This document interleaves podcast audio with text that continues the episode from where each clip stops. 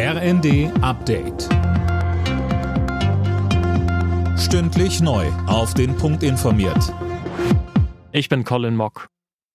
Der Städtebund rechnet mit massiven Verzögerungen beim Wohngeld. Teilweise wird das Geld wohl erst im Sommer ausgezahlt, befürchtet Hauptgeschäftsführer Landsberg in der Bildzeitung. Mehr von Philipp Nitzig. Grund dafür ist der akute Personalmangel in den Ämtern. Schon jetzt dauert es bis zu sechs Monate, bis ein Antrag bearbeitet wird. In Zukunft haben rund zwei Millionen Menschen Anspruch auf Wohngeld. Das sind mehr als dreimal so viele wie bisher.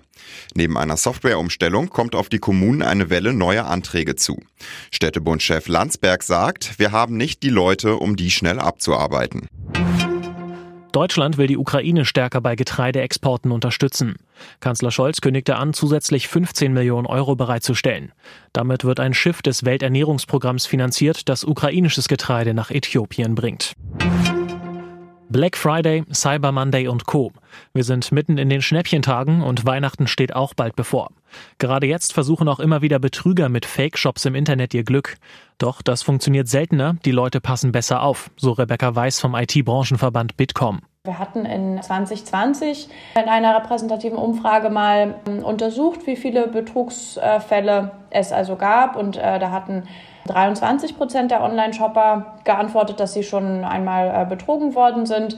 Jetzt in der letzten Erhebung, die wir zu 2022 publiziert hatten, waren es 19 Prozent. Die Klimaaktivisten der letzten Generation wollen nächste Woche keine weiteren Blockadeaktionen in Berlin und München durchführen. Autofahrer und Fluggäste dürfen sich aber nur auf eine kurze Verschnaufpause einstellen. Die Gruppe will die Zeit nutzen, um neue Mitglieder zu trainieren. Bei der Fußball-WM steht der erste Achtelfinalist fest. Titelverteidiger Frankreich hat das Ticket durch ein 2 zu 1 gegen Dänemark gelöst. Argentinien besiegte zudem Mexiko mit 2 zu 0. Die weiteren Ergebnisse Polen, Saudi-Arabien 2 zu 0 und Tunesien, Australien 0 zu 1. Alle Nachrichten auf rnd.de